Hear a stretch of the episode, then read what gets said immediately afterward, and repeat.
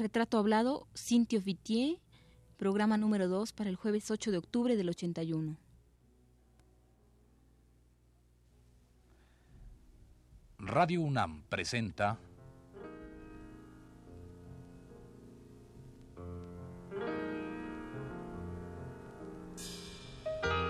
Retrato Hablado.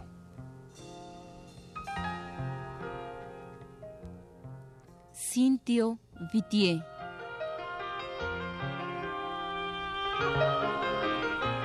Un reportaje a cargo de Elvira García.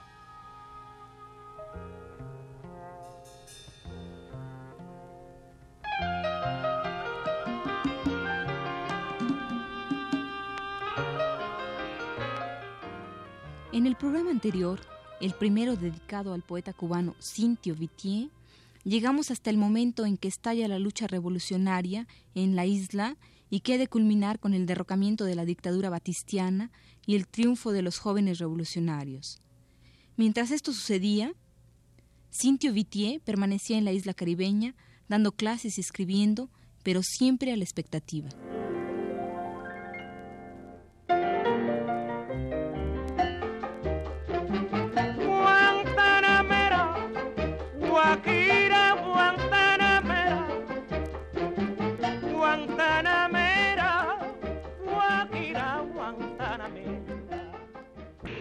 En el año 56,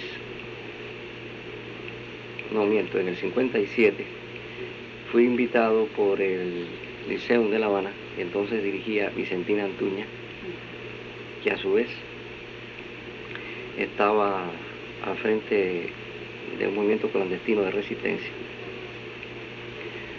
para dar un curso sobre la poesía cubana. Y ese curso lo di entre los meses de noviembre y diciembre del 57. Lo titulé Lo cubano en la poesía. Y en realidad mm, tuvo un sentido de un sentido patriótico, un sentido de rescate o intento de rescate de las esencias eh, de la patria expresadas a través de la poesía en su historia desde los orígenes hasta ese año y se fue convirtiendo este curso en un libro. Un libro bastante amplio que yo Sí, un libro voluminoso que se publicó en el 58 por la editorial de la Universidad de las Villas. Era una, universidad que estaba muy ligada al movimiento revolucionario, inclusive en un momento dado ya directamente a, a Che, porque Che estaba operando en, en esa zona del Escambray, de las villas. Y allí era también profesor. Digo también porque mi padre era profesor de esa universidad y era profesor eh, Antonio Núñez Jiménez, actual viceministro de, Cultura, que fue uno de los compañeros que realmente ayudó al triunfo de la revolución en las villas, suministrando a Che planos y mapas de la, muy, muy minuciosos la, de la región. Esta, esta editorial la dirigía, esta editorial de la Universidad de las Villas, que era una editorial eh, universitaria, o sea, exclusivamente para publicar libros de, de profesores o de escritores que en cierta medida simpatizaran con el movimiento revolucionario, ¿no? Eh, la dirigía Samuel Fijo, que es un extraordinario poeta, escritor, folclorista, narrador y un gran dibujante y un estupendo loco, que hace una revista Signos maravillosa. Entonces, eh, esta fue la primera edición de Lo Cubano en la poesía. Si tú relees el primer prólogo de este, de este libro, verás que ya ahí se hace alusión al sentido patriótico y en definitiva político a través del estudio de la poesía cubana que se le quiso dar a este, a este estudio y realmente para mí fue una experiencia inolvidable porque había una gran tensión en el, país y en La Habana. Y el público que, entre el público que, acudía a estas conferencias y yo, pues realmente se estableció una, verdadera comunión, ¿no? eh, estaba pasando algo más que lo que se veía, ¿no? Ese tipo de cosas un poco extraverbales, ¿no? Había como una alusión permanente a toda la situación del país. Y por otro lado, yo me, eh, honradamente me enorgullezco de haber eh, pronunciado en, el liceo en aquella ocasión conferencias o clases, realmente clases, muy elogiosas y lo más justicieras que pude para figuras combatientes de la revolución contra Machado, que fue el antecedente directo del 26 de julio, como Rubén Martínez Villena y como Juan Marinelo, y, desde luego maestros que todavía viven entre nosotros, como Regino Pedroso, como José Zacarías Talé, y finalmente hay todo un capítulo dedicado a la obra de Nicolás Guillén, que por cierto era un nombre en aquel momento realmente subversivo, porque él había ya escrito y publicado su elegía a Jesús Menéndez. Y el asesino de Jesús Menéndez había sido ascendido precisamente por esa fechoría y estaba en La Habana.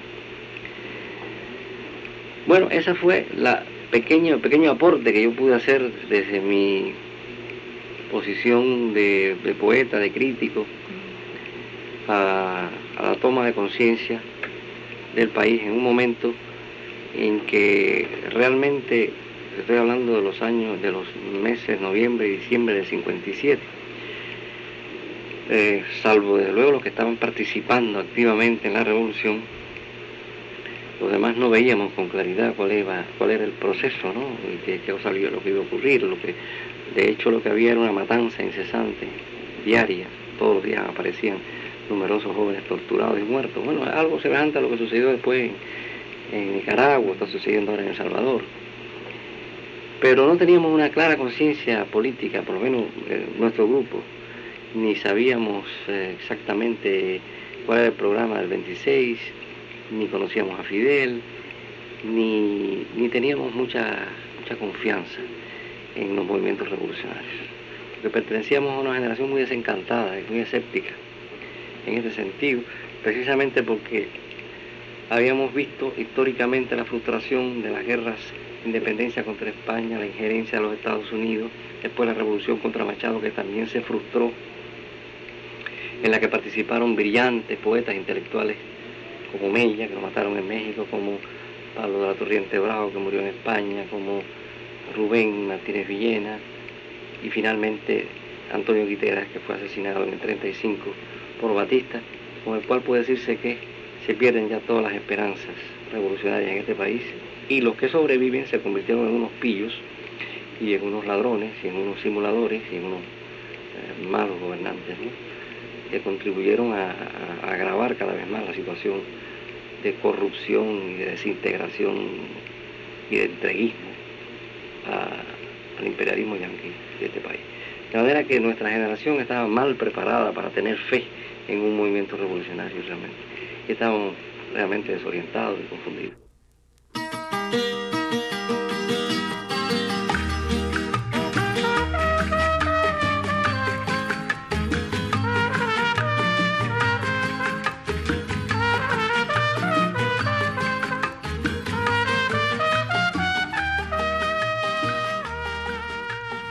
Como lo cuenta el propio Vitier, los cubanos recibieron el año de 1959 con Batista lejos de la isla y con una revolución socialista que se inauguraba y por la que todos debían luchar. ¿Cuál iba a ser el papel del creador, del escritor, del poeta en esta nueva sociedad? El ensayista cubano y especialista en artes plásticas, José Antonio Portuondo, actual embajador de Cuba en el Vaticano, explica en su libro Estética y Revolución, publicado en 1962, cuál era la situación que vivían los artistas en aquellas tempranas fechas revolucionarias. Portuondo dice así.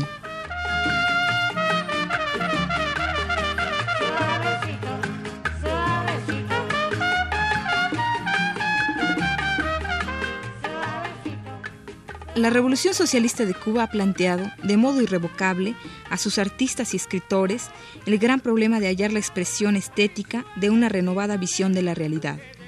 En enero de 1959, predominaba entre los artistas plásticos, musicales y literarios del país una dirección formalista y abstracta, aún entre los grupos que habían mantenido ante la lucha una correcta actitud política y habían cooperado en una u otra forma al triunfo de la revolución.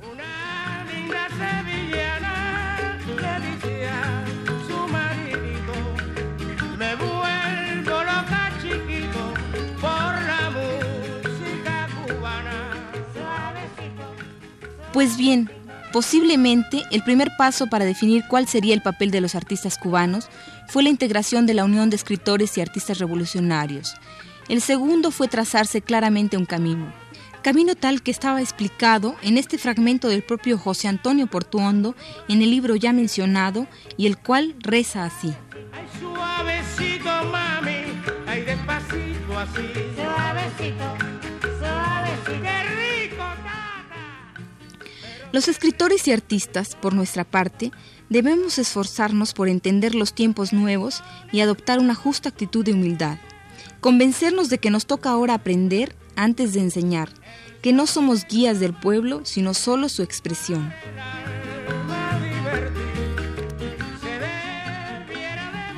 Pero, ¿qué dice al respecto Cintio Vitier? Vayamos pues a escucharlo.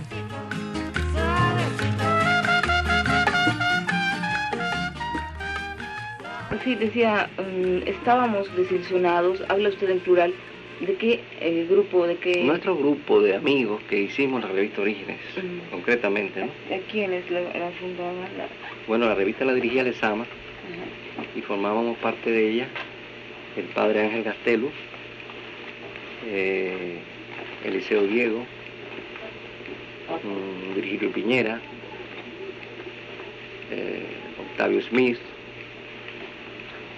Mm, mi mujer, Fina García Marruz, yo mismo, un poco por orden cronológico, ¿no?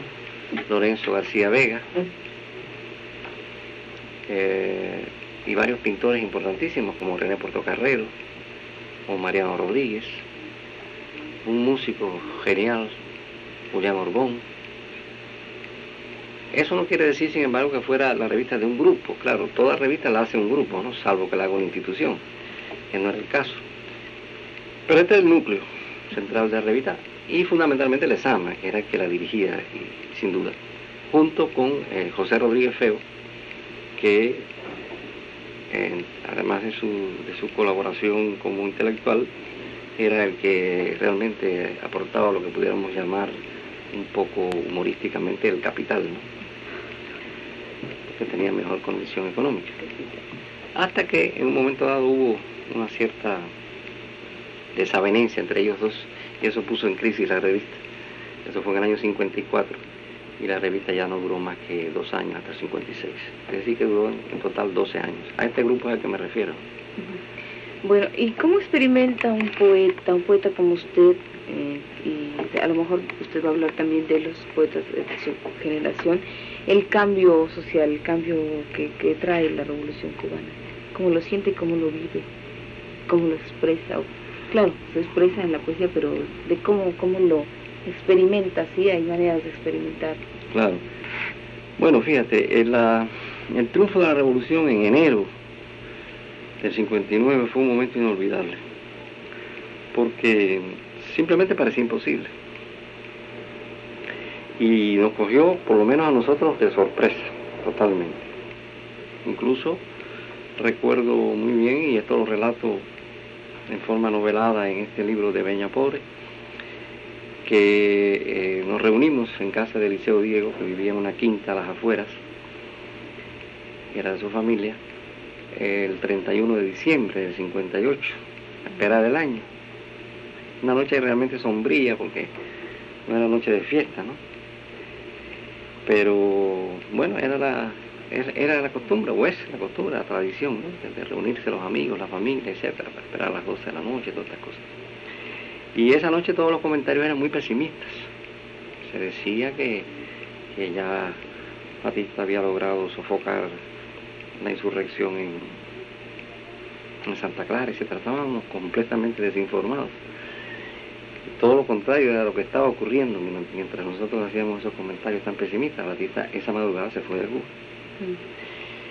Y entonces fue un verdadero deslumbramiento amanecer el primer día del nuevo año con Batista que había huido y, los muchachos, que eran en su inmensa mayoría jóvenes, del 26 de julio que se mantenían en la clandestinidad, que estaban ya ocupando las estaciones de policía, los cuarteles, eh, recorriendo las calles eh, con un júbilo enorme, las, máquinas, las banderas, salieron a reducir los, uniformes que nunca habíamos visto desde del 26 de julio, los brazaletes, etcétera.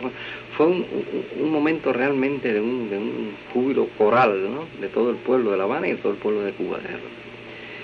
Eso eh, era una, fue una emoción que, que nunca olvidaremos y que, no, y, que, y que no esperábamos ya realmente poder vivirla, ¿no?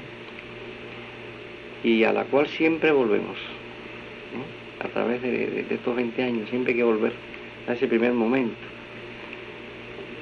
Porque no fue como pudiera haber sido una cosa meramente emocional, sino realmente el comienzo de, una nueva era en la historia de Cuba y me atrevería a decir de América Latina.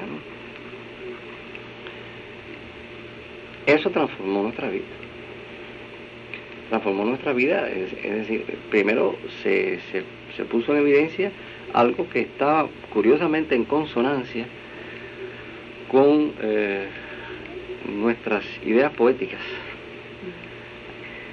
Es decir, aunque éramos eh, eh, políticamente escépticos, pero sin embargo creíamos en la posibilidad del imposible en uno de los temas del Esama y de todos nosotros. Y de pronto en la historia se hizo posible lo imposible. Entonces, eso realmente le dio un nuevo fundamento a la vida, fue como un renacer.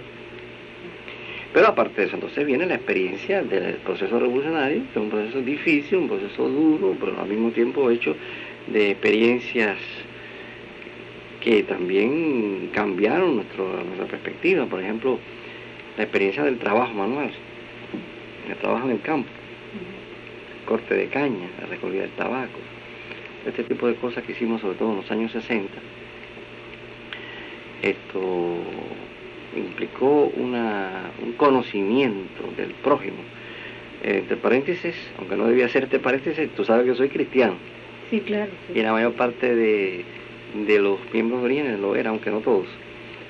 Entonces, desde el punto de vista también, no solamente de la poesía, sino principalmente del cristianismo, empezamos a, curiosamente, en medio de una revolución que se decía atea, y que, y que en un momento dado se declaró marxista-leninista, empezamos a ver eh, que, cuál era el camino objetivo, real, para cumplir con los mandatos evangélicos. vivir para los demás. ¿Eh? Y eso fue una experiencia, quizás suene paradójica para algunas personas que no la han vivido, pero una de las más importantes que, hemos tenido en todos estos 20 años. el camino de la revolución pues está en marcha, desde luego, y, son muchas las cosas que tendremos que seguir aprendiendo. Pero a tu pregunta, sustancialmente respondo que la revolución nos ha transformado.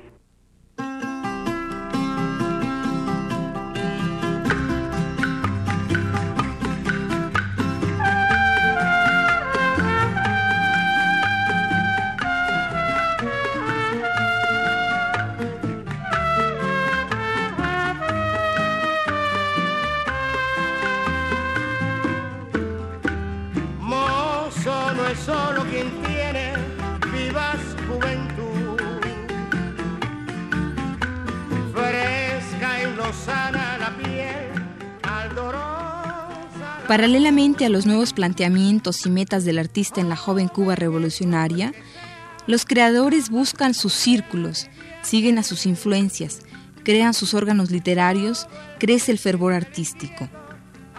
Cintio Vitier sigue la huella de Lezama Lima, sin dejar de crear, por supuesto, su propia obra. Poetas ambos, ensayistas ambos, conocedores y amantes de Martí ambos, entre ellos habrá siempre una gran coincidencia. La pasión que José Lezama experimenta con la poesía está descrita en este fragmento del libro Esfera Imagen, libro que Lezama escribiera sobre don Luis de Góngora. Al referirse a la lectura de la poesía y los efectos que sobre él Lezama esta causa, dijo así.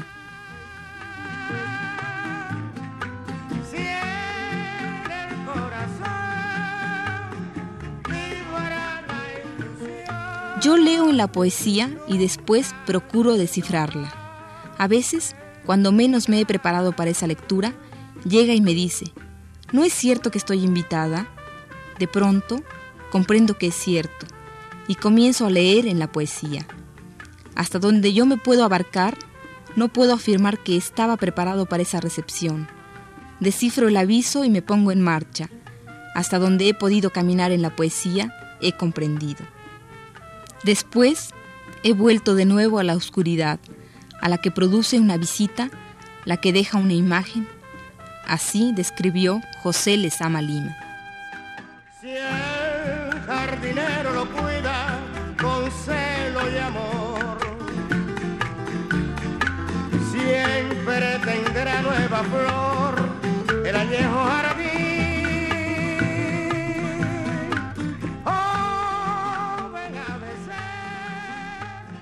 ¿En qué medida la revolución transforma también su obra poética?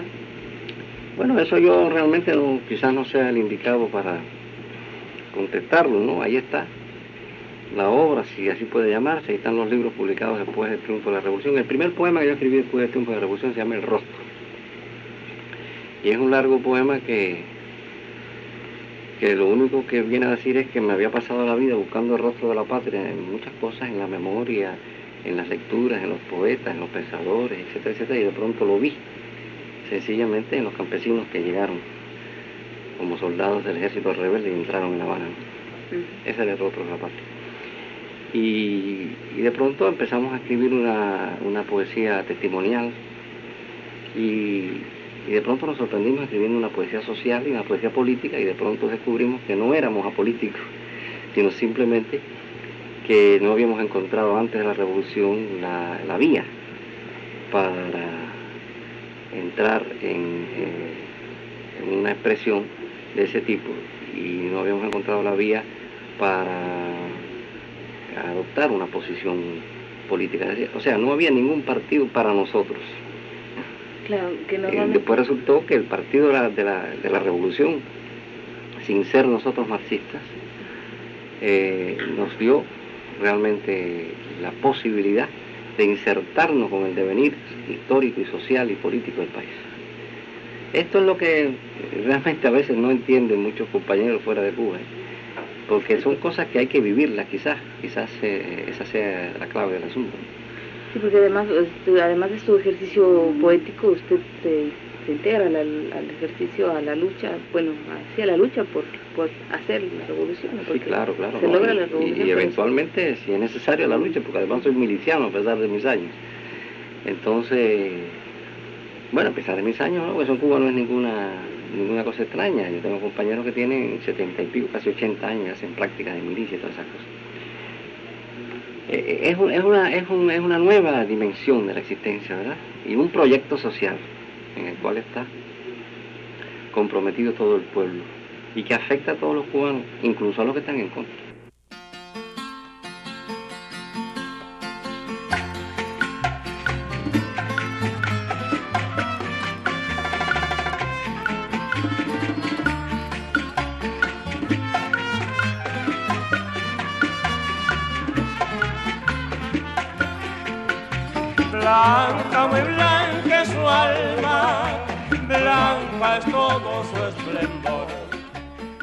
Para concluir este segundo programa de la serie, tomemos otras imágenes en las que Lezama Lima describe la complicidad que hay entre el lector y la poesía.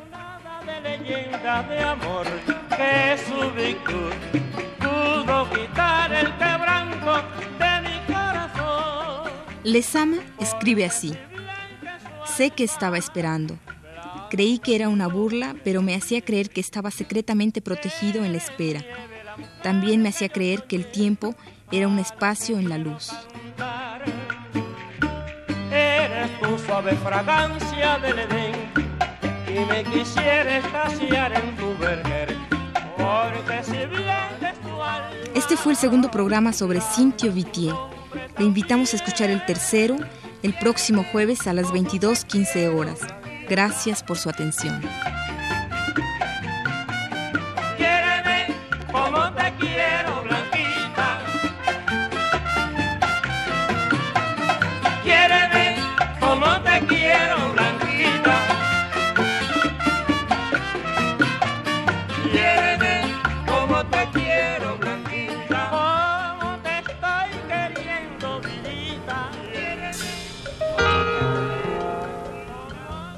Radio UNAM presentó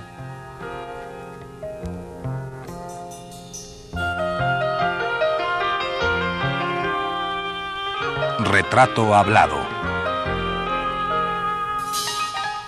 Cintio Vitier.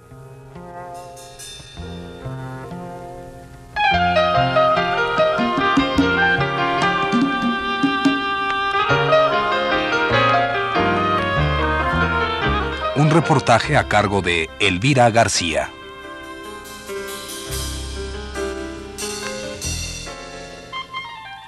Guión y producción general de Elvira García para Radio UNAM.